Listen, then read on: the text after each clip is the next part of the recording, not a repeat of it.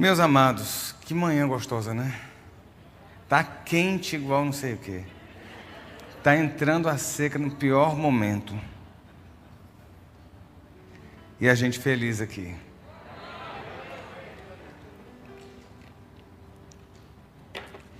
Eu já tem algumas semanas, se não algum mais de mês, que eu queria conversar com vocês sobre uma situação muito engraçada que crente fala muito. Uns dizem que é só superstição, outros dizem que pega, outros dizem não pega. O que, que eu estou falando? Olho gordo. Abra sua Bíblia aí, em Gálatas.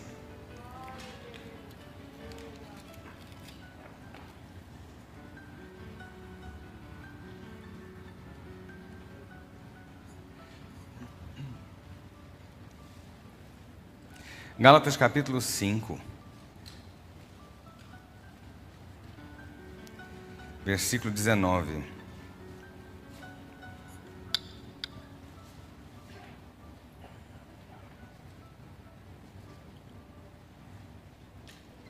A palavra diz assim: Ora, as obras da carne são conhecidas e são dois pontos: imoralidade sexual, impureza, libertinagem, idolatria, feitiçaria, inimizades, rixas, ciúmes, iras, discórdias, divisões, facções, invejas, bebedeiras, orgias e coisas semelhantes a estas Declaro a vocês, como antes já os preveni, que os que praticam tais coisas não herdarão o reino de Deus.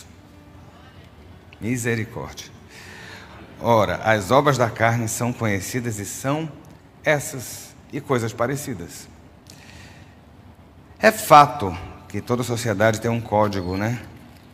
De ética, de moral, tem um conjunto de leis que rege, tem, né? seja uma sociedade, né, como um país, seja um grupo, nós temos os nossos códigos aqui internos, né? E dentro do ambiente religioso, né, dentro de uma, de uma vertente religiosa, há também um conjunto de, de virtudes e de pecados dos quais devemos nos afastar. Né? A gente, eu sou de uma época que a lista de pecado de crente, quando eu era garoto, era muito pequena. Ela se resumia a dançar, não podia dançar, não podia beber, não podia fumar e não podia fazer sexo fora do casamento. Só isso. E assim, era muito diminuto. O pessoal falava assim, a lei dos crentes. Né? Tinha a tal da lei dos crentes. Não pode isso, não pode. Aí vinha as outras, as outras baboseiras, né? Não pode pintar, não pode cortar, não pode isso, não pode aquilo. Aquelas coisas que é tudo meramente humano. Né? Que não tem nada de Bíblia, nem de, de, de virtude alguma em você cortar seu cabelo ou deixar de cortar. Quer raspar, raspa, minha filha, não faz a menor diferença. E aí a gente, ao longo do tempo, a gente vai evoluindo, mas algumas coisas vão ficando. A igreja vai ficando tolerante, a gente vai perdendo algumas visões, a gente vai perdendo alguns entendimentos, né? E a gente esquece que a palavra ela não muda, como Deus não muda. Os princípios de Deus são os mesmos, são eternos como o próprio Deus eterno é, né? E assim, quando a gente se depara com com os, os, conjuntos que são apresentados de obras da carne na, na palavra, no Novo Testamento principalmente, a gente subtrai algumas coisas muito interessantes, né? A gente subtrai algumas coisas muito interessantes. Vou falar uma coisa da qual eu sofro, né? Glutonaria. Não que eu seja glutão, mas assim, queridos, a gente dividiu pecados em determinados grupos, pecados que socialmente afetam e os outros que são toleráveis por nós. Quando a gente olha um bêbado, alcoólatra, dependente de álcool, alguém que tem um problema muito sério né, com a bebida, a gente condena e fala, olha, tem que tratar, tem que libertar e tal. Mas é a gente que come, come e não para de comer e continua comendo, mesmo depois que já comeu e está saciado. Eu não estou falando de gordo, não, tá? Vamos parar com a gordofobia e com esse preconceito contra gordo. Tem muito glutão magro, igual vara seca de, de, de madeira. Então começa a mudar esse pensamento. A gente aceita comer demais, mas a gente condena o beber demais. Está entendendo o que eu estou falando? Mas a Bíblia condena os dois.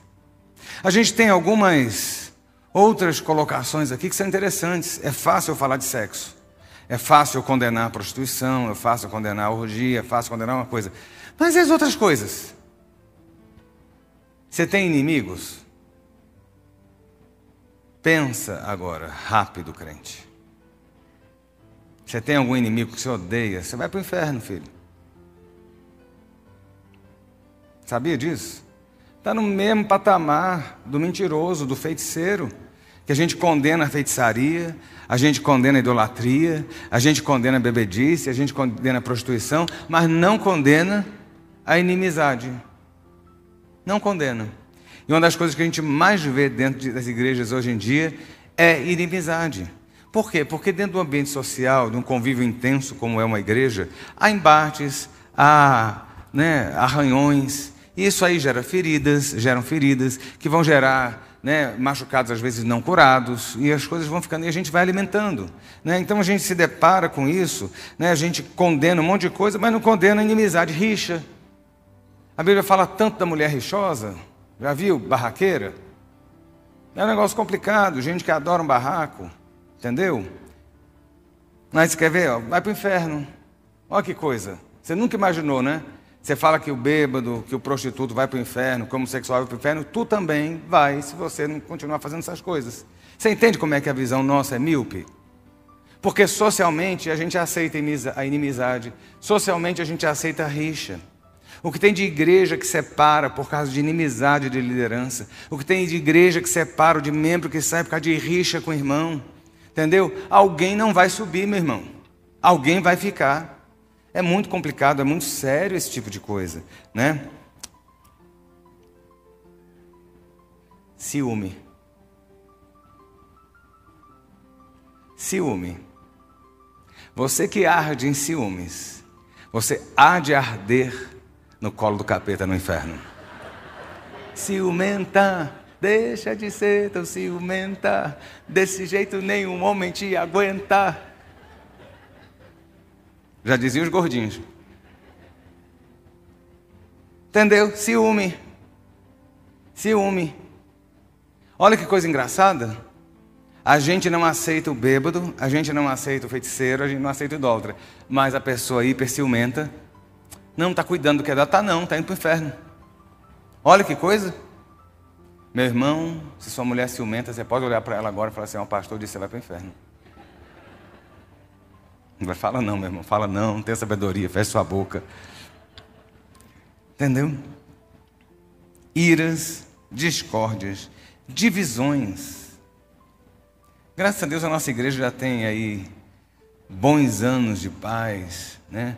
Mas já vivemos, desde a época do pastor Vilarino, no início da minha gestão, há 20 anos atrás, a gente passou momentos de, de facções. Gente, tem facção criminosa dentro da igreja para dividir.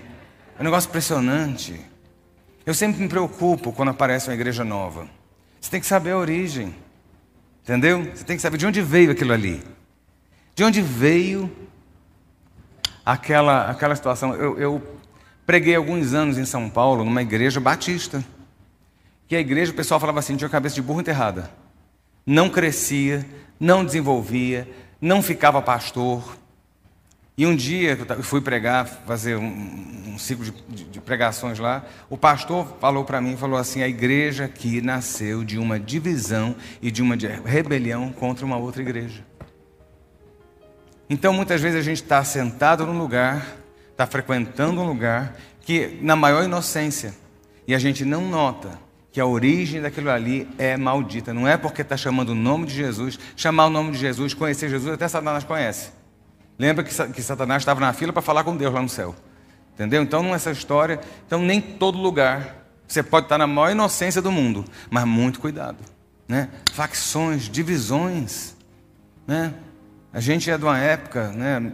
minha família, minha mãe fala isso, a gente nascia, crescia, casava, multiplicava, envelhecia e morria no mesmo lugar.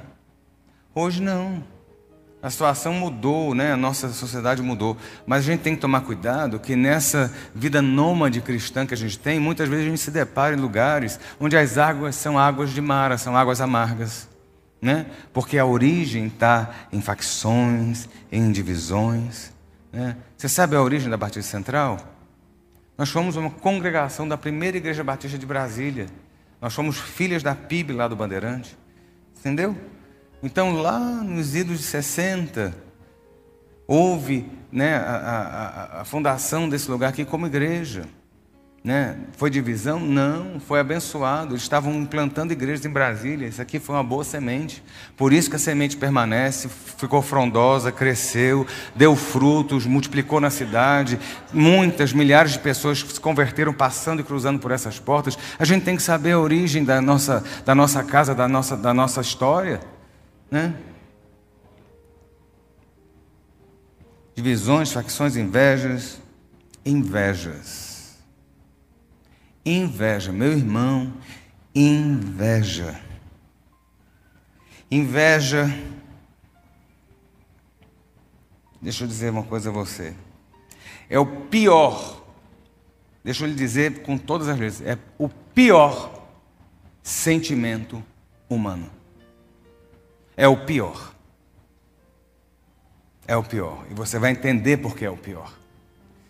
Sabe? A inveja ela corrói o coração. Ela destrói relacionamentos. Inveja. O que, é que vem a ser inveja? Aí a gente vai para o dicionário, para não falar besteira. E o que é que fala o dicionário de português? A inveja é o desgosto provocado pela felicidade ou prosperidade alheia.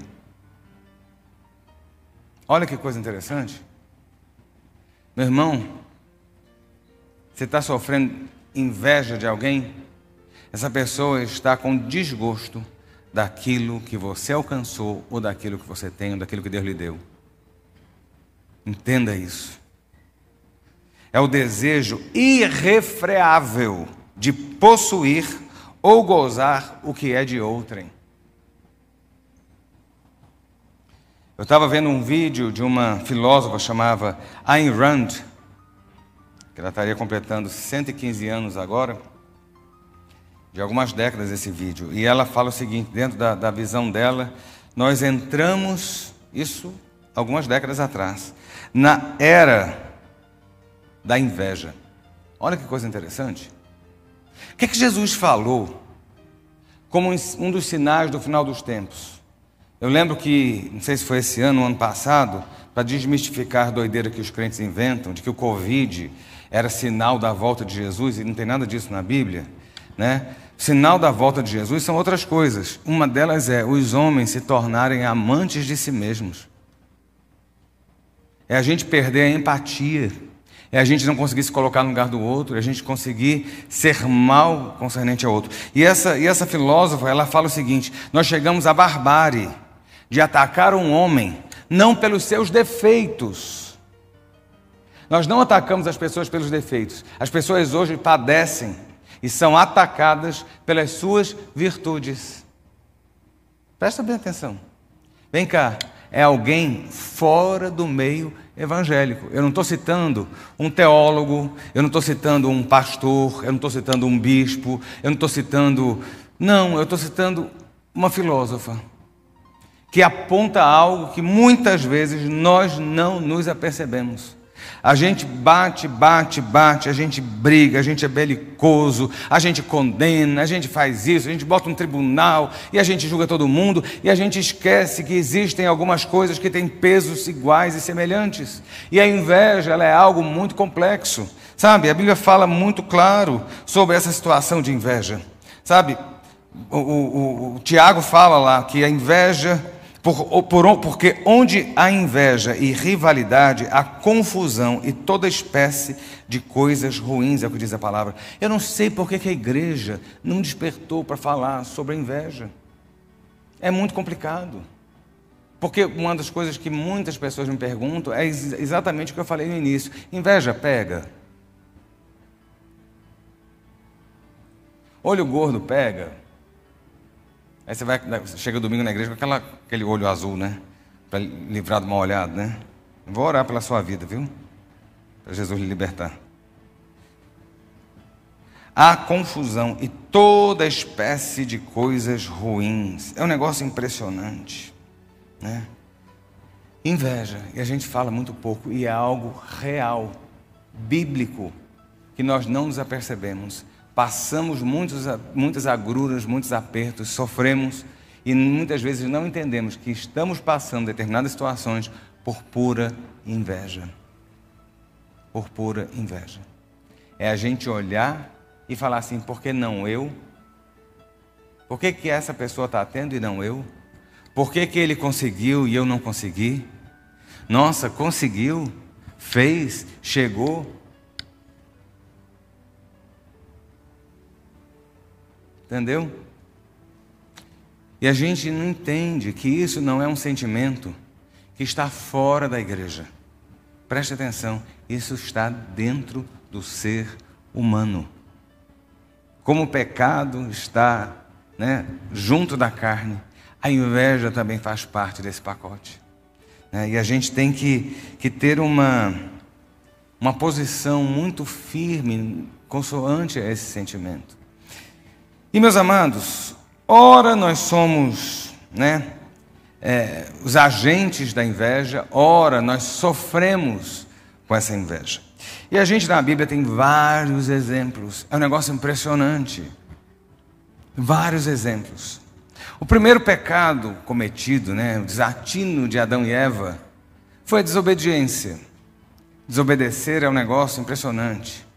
Eu estava fazendo um serviço aqui na igreja, uma pessoa novata, e eu virei e falei assim: meu filho, deixa eu dizer a você, eu tinha dado uma ordem, não faça tal coisa.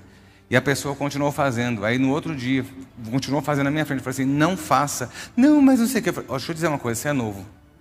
A Bíblia diz que é melhor obedecer do que sacrificar, e a desobediência é pior do que a feitiçaria.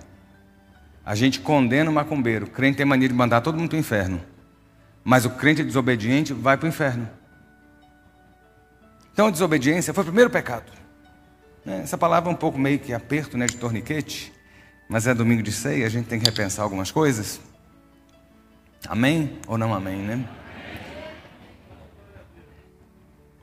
E o segundo pecado, sabe qual foi? Ela fala assim: nossa, foi assassinato de Abel por Caim. Não, foi inveja. Foi inveja.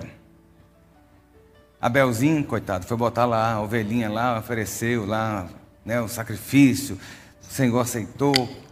A Caim vem com, com, com os cereais dele, bota lá, Deus não aceita. Caim olhou e virou. Olha, você não tem ideia que o princípio de grandes crises, grandes perdas, grandes tragédias se inicia com o sentimento de inveja. Tá bom? A gente tem que cuidar, a gente tem que estar tá cuidando, a gente tem que estar tá vigiando. Vigi... Quando a gente fala assim, vigia, vaso, vigia mesmo. Tem coisa que nem todo mundo pode saber. Tem coisa que a sua mão direita faz, a esquerda não pode saber, quanto mais o outro. Já não basta que as pessoas veem Jesus te abençoando para ter raiva de você. Tem coisa que Deus fala, Deus promete, que Deus dá, que é melhor você usufruir sem ninguém precisar saber. Já viu as grandes fortunas, os grandes bilionários? Você não vê eles ostentando muita coisa, não. Eles ficam curtindo a riqueza deles ali. Você nem chega perto. Entendeu? A gente tem que aprender a ser mais sábio. Vem cá, o que originou a desgraça de Caim e Abel foi a inveja, foi Caim olhar e falar assim: o dele Deus recebeu, o meu não. É a gente se comparar, meu irmão. Se você comparar você com alguém, deixa eu dizer, sempre vai ter alguém mais bonito, não vai? Você pode ser mesmo mundo, vai ter uma outra que vai vir no ano seguinte mais bonita que tu, entendeu? Você pode ser o cara mais lindão, bombadão do mundo, vai chegar um outro mais bonito. Você pode ser o mais rico, vai ter alguém mais rico que você, entendeu? Você pode ser o mais crente, vai ter alguém com mais poder que você. Você acha que você é inteligente, vai ter alguém mais inteligente que você. Se você começar a se comparar, você não vive. Aí você chega em casa, aí você vem do casamento da sua amiga, casou com um cara, um boy bonitão e tal. Você chega em casa, está o tudo bufu lá, de camisa furada do Flamengo, chinelão com bermudão. Fala assim: Meu Deus, o que, é que eu fiz? Você não fez nada, o que você mereceu. Tem gente se identificando, né? Entendeu? Se você começa a se comparar, você vive uma vida triste. Qual é a desgraça da nossa sociedade hoje? Redes sociais. Todo mundo é lindo, todo mundo é magro, todo mundo é sucesso, todo mundo é feliz. Né? A gente tem que começar a parar de se comparar e parar a olhar para aquilo que nós temos, que nós somos, o que Deus tem para nós. Caim tropeçou. A Bíblia, Deus vira para Caim, parece conversa de pai com menino pequeno. Deus vira para Caim e fala assim: por que você está de cara fechada, Caim? Por que, que tu emburrou? Foi a conversa de Deus com Caim. E Deus sabia, Deus vira e fala assim: meu filho, você não sabe se você fizer tudo direitinho vai dar certo? Muitas vezes a gente quer que a nossa vida dê certo, porque a gente está comparando com a vida do outro que está dando certo e não olha a nossa. Aí a nossa está uma bagunça, a gente não consegue nada, mas a gente quer que a vida do outro seja igual a minha. Para assim, não preciso fazer e ter o que ele tem. Então faça, meu irmão. Organize sua vida, organize sua casa, organize sua cabeça, organize sua fé. Entendeu? Em vez de se comparar e falar assim, por que, que ele tem ou não tem? Ele está tendo porque ele está fazendo a parte dele, faça a sua, meu irmão. Faça a sua. Sabe? Se Caim, foi o que Deus falou para Caim: acaso se você não fizer direito, você também não vai ser aceito? Deus não estava excluindo Caim. Deus estava dizendo: faça direito. Não dá para premiar pessoas tortas e erradas. Está falado? O que é que desenha? Entendeu? Caim e Abel. Sobrou para Abel, tadinho todo direitinho. Olha, olha a desgraça na vida de Abel. O que é que Abel tinha a ver com a história? Abel fez direito, ofereceu o, o holocausto e terminou perdendo a vida, meu irmão. Por causa de inveja. Dizer que a inveja é brincadeira, não, não pega em mim. Vem cá, Caim, Abel perdeu a vida. Você vai sair daqui com medo, né? De inveja. Senhor, o que é que eu faço para a inveja não colar em mim?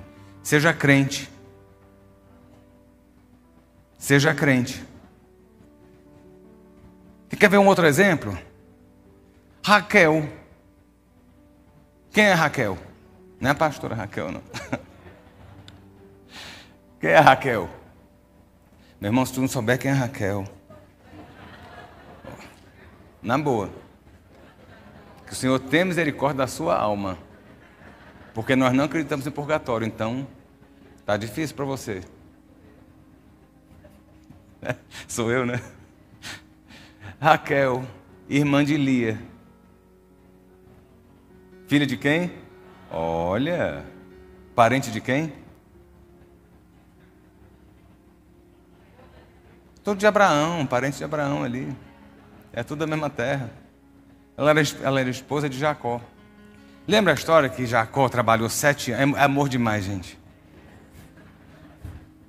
É amor demais. Você vai me desculpar, mas 14 anos ralando para conseguir casar com a mulher, tem que ser amor demais.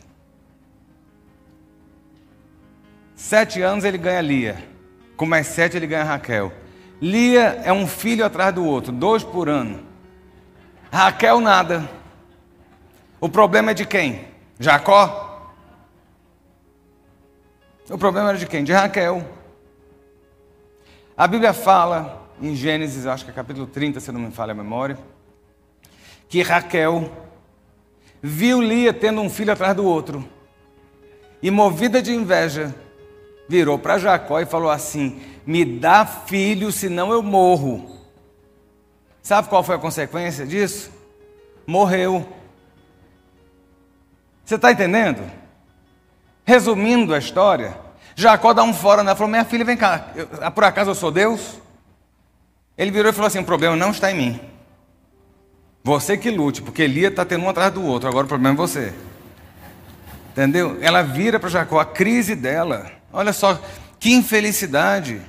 Meu irmão, muitas vezes a gente, na pressa de querer ter, de querer alcançar, a gente não espera o tempo de Deus e fica achando por que, que tal pessoa, a bênção está chegando mais rápido. E espera, se tem promessa na sua vida, Deus vai fazer a promessa chegar e cumprir no tempo certo. E o tempo certo não é o seu, não é o meu. O tempo certo é o tempo do trono de Deus. É o decreto, a declaração que Ele tem sobre sua vida em relação ao seu projeto de vida que Ele tem escrito. Sabe? Então entenda que muitas vezes a gente fica na crise, a gente tem os nossos problemas, porque a gente quer resolver rapidinho, a gente se compara e fala assim: nossa, tal pessoa conseguiu e eu estou aqui batalhando, você está aí lutando. Meu irmão, espera. Você está achando a bênção dele grande? Orou um mês e ganhou a bênção, está orando há 10 anos, olha o tamanho da bênção que você vai receber. Muita oração, muito poder, muita oração, muita bênção. Então espera o agir de Deus na sua vida. Eu lembro de uma moça daqui da igreja, já contei isso há bastante tempo atrás. E ela, e ela, essa moça chegou na igreja doente, falida, desempregada, passando uma situação de calamidade. Isso na época do meu avô. E aquela moça é, é, se converteu. De repente, aquela moça deu uma guinada na vida de 180 graus. Ela estava indo para o sul, foi para o norte. Sabe, o negócio assim, da miséria que ela estava, se tornou empresária, se tornou bem de vida, arranjou um noivo, feliz da vida, tinha sido curada. E assim, era, era um testemunho a cada semana. E ela dava os testemunhos na igreja e tal. E eu olhava e falava assim, gente, porque eu me perguntava por que, que a gente não consegue, às vezes, receber uma bênção tão rápido, está na igreja tanto tempo e, e, Jesus não ouve, e a pessoa acabou de converter, e Jesus já ouviu, já abençoou, já multiplicou, mudou a sorte todinha. Como é que funciona isso? Eu, garoto, eu lembro dessa história. Até que, de repente, aquela mulher morre. Entendeu? Deus teve pressa e foi apressadinho com ela, porque o tempo dela era curto. Em tempos de vida dela aqui, Deus quis mostrar para ela e através dela o poder dele. Por isso que Deus remiu o tempo, encurtou a promessa, entregou tudo rapidinho. Entendeu? Cuidado, você está recebendo tudo muito rapidinho, hein? Jesus já abriu assim um cantinho da janela. Mas brincadeiras à parte. A gente se pergunta tanto, mas Deus tem um tempo certo. Olha só, para quê?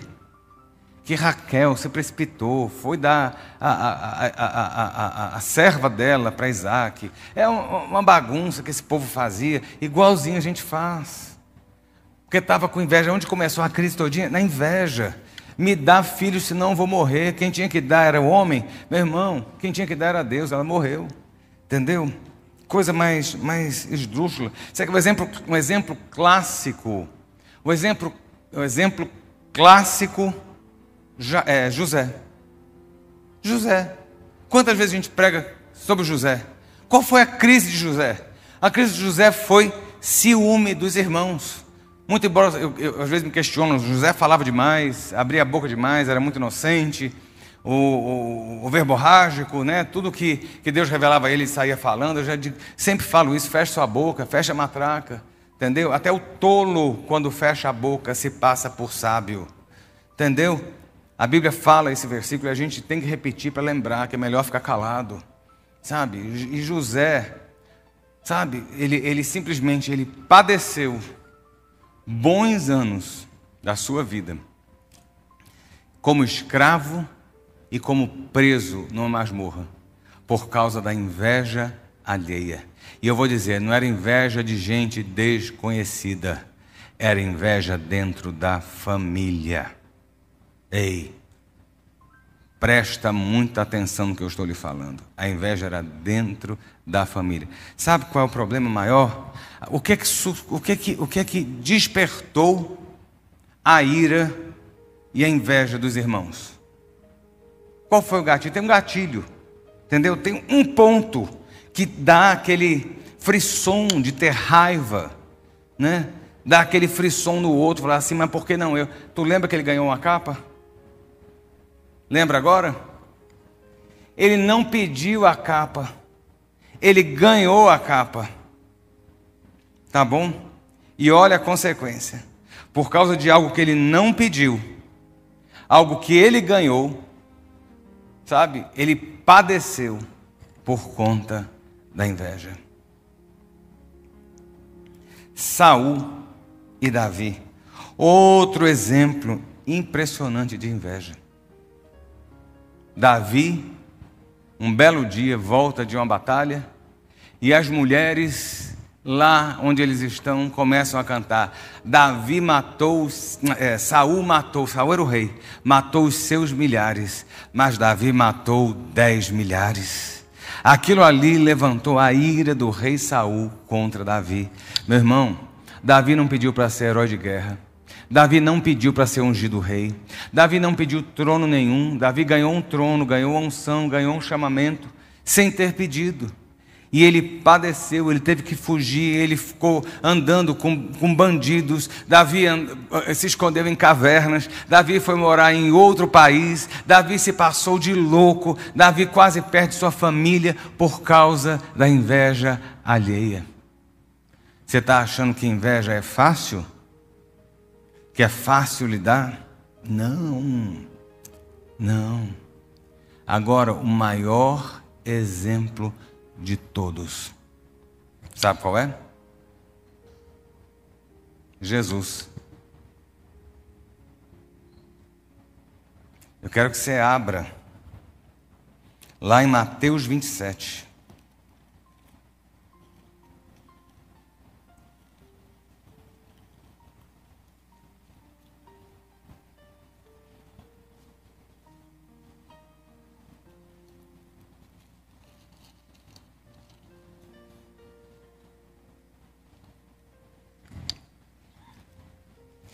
Mateus 27, versículo 15 diz assim: Ora, por ocasião da festa, o governador costumava soltar ao povo um preso, conforme eles quisessem.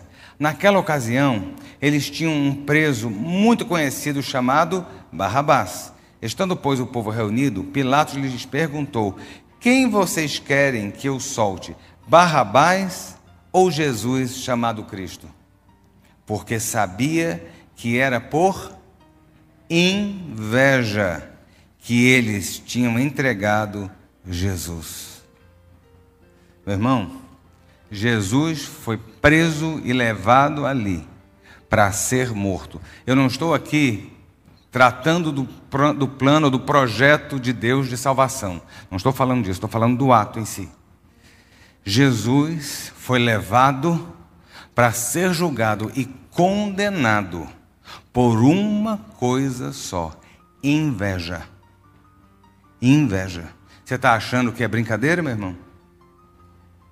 Você não sai daqui brincando, não. Inveja não cola em mim, mas faz um estrago a pessoa que está causando inveja, que está tratando você com inveja. Jesus foi levantado numa cruz, condenado, ele passou a via crucis. E o gatilho disso foi a inveja. Sabe de quem? Meu irmão, nós não estamos falando, quando eu estou falando de inveja aqui, a inveja de Caim destruiu e matou Abel. Família. Você nunca vai olhar mais a sua família do mesmo jeito, né? Família. Ca, é, é, é Jacó, Lia e Raquel. Família. Nós não estamos falando de gente estranha, não. José, e os irmãos, família. Saul e Davi.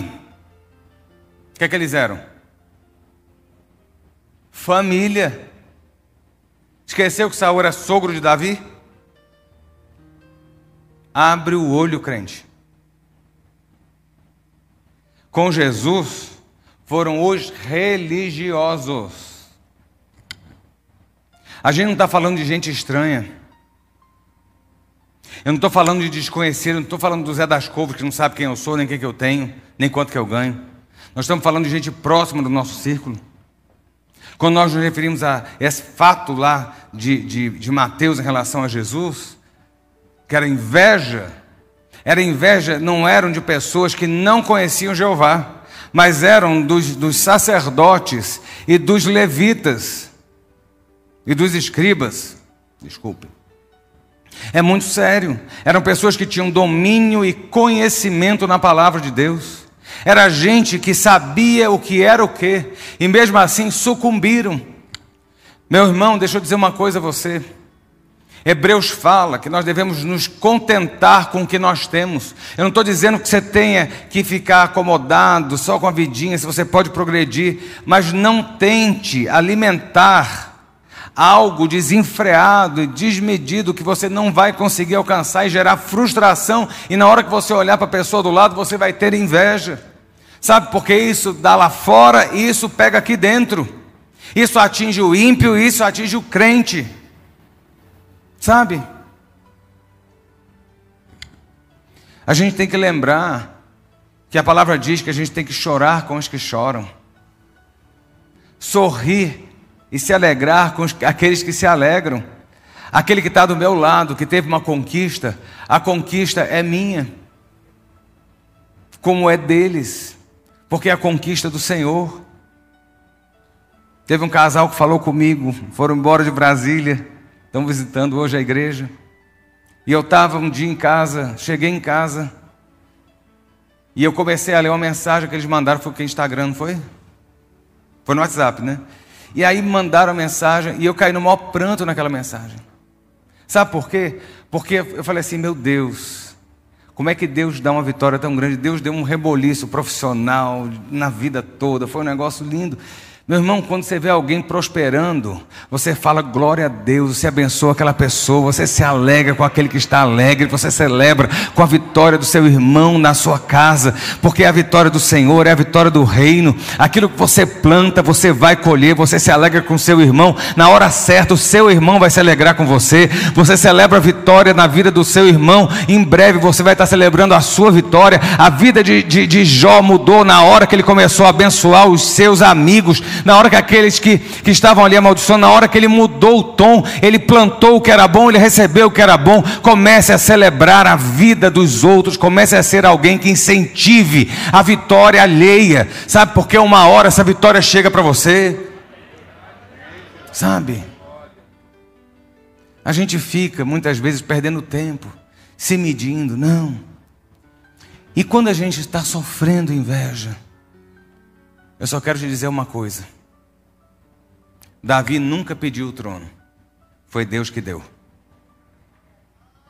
O diabo suscitou ira e inveja ao redor dele, mas a promessa de Deus permaneceu independente da inveja alheia. Deixa eu dizer, Saul era mais importante, Saul era mais forte, Saul era maior, Saul era mais poderoso do que Davi, mas a promessa de Deus na vida de Davi era maior do que toda a força, ira e inveja de Saul. Entende? Meu irmão, José nunca pediu a capa, José nunca pediu para sonhar que ele seria o centro e toda a sua família ia se curvar diante dele. Era o projeto de Deus. Ele teve ataque, não foi um a um, foi um contra todos. Todos os seus irmãos se voltaram contra ele. Toda uma família, e não é uma família como as nossas que tem um, dois filhos, não. É uma família que tem uma renca de gente. Então, é uma família inteira contra ele. Sabe por quê? Por algo que ele não pediu, mas que era projeto de Deus. Sabe como é que foi o final? A inveja causou até algum prejuízo, mas não impediu a vitória, nem a bênção, nem a conclusão do projeto de Deus na vida de José. E nessa manhã eu estou aqui para te dizer uma coisa somente: a inveja há Há perigo na inveja? Há. Tanto da minha parte em ter inveja quanto sofrer inveja. Mas a gente tem que primeiro aprender a se domar, aprender a se controlar aprender a, dominar o nosso espírito, os nossos pulsos, impulsos. E a outra parte é aprender a confiar que Deus é aquele que abate a espada que se levanta contra nós, que o olho altivo não subsiste diante de Deus e que a inveja que vem é aquela que vai ter que voltar, porque a promessa do nosso Deus há de se cumprir nas nossas vidas, como o Senhor falou, porque ele não é homem para mentir, nem filho do homem para se arrepender. Aquilo que ele fala, ele cumpre no tempo determinado por Ele. Você há de conquistar, independente daquilo que façam ou tentem fazer. O teu Deus é quem vai à tua dianteira, é aquele que vai desbaratando as tempestades, desbaratando os inimigos e firmando os seus passos no caminho seguro. Amém? Então, se levante. Eu quero orar por você. Fica de pé, meu irmão. Vamos já arrumar para o fim para fazermos a nossa ceia. E eu creio, viu? Que Deus tem a solução para emagrecer o olho gordo. Viu? É só pingar um pouquinho do colírio do sangue de Jesus na sua vida, que você está blindado em nome de Jesus. Amém? Vamos orar. Pai, nós te louvamos nessa manhã. Te louvamos porque, como é bom estarmos juntos como família, como família do Senhor, lavados e revidos no sangue do Cordeiro. Como é bom vivermos, ó Deus, sabendo que o Senhor é Pai, o Senhor é o nosso auxílio, o Senhor é a nossa proteção. Deus, nós somos homens e por isso nós somos falhos, temos limitações. Oh Deus, muitas vezes não entendemos planos nem projetos, padecemos as nossas ansiedades, muitas vezes não, não conseguimos esperar, muitas vezes olhamos para o lado em vez de olhar para o autor e consumador da nossa fé. Ó oh Deus, não queremos nos comparar com ninguém mas nós queremos manter os olhos fixos em Ti, os nossos ouvidos atentos à Tua voz, a nossa mente cativa ao Teu conhecimento e a nossa fé inabalável de que todas as coisas concorrerão para o Teu projeto em nossas vidas. Ó Deus, que nós possamos dominar o nosso espírito, que o Senhor venha trazer domínio próprio, que seja algo que venha da, da, da, das tuas mãos sobre nós. Ó Deus, que aprendamos a controlar os nossos impulsos. Mas, Deus, sobre as, os ataques que temos muitas vezes, sobre a inveja alheia, sobre, ó Deus, esses sentimentos que muitas vezes nem declarados são. Que o Senhor possa levantar muralhas de fogo ao redor do teu povo, abater os dados inflamados, apagando, Senhor, toda seta que venha ser enviada do inferno, ó Deus, contra a vida dos teus servos. E cremos e declaramos nessa manhã que a tua vitória sobre as nossas vidas é certa, como certo é o sol ao amanhecer, porque tu és o nosso sol da justiça, tu és aquele que garante a nossa vitória, tu és aquele que garante a nossa vida. Nós te louvamos e te bendizemos nessa manhã no nome santo de Jesus. Amém, amém e amém.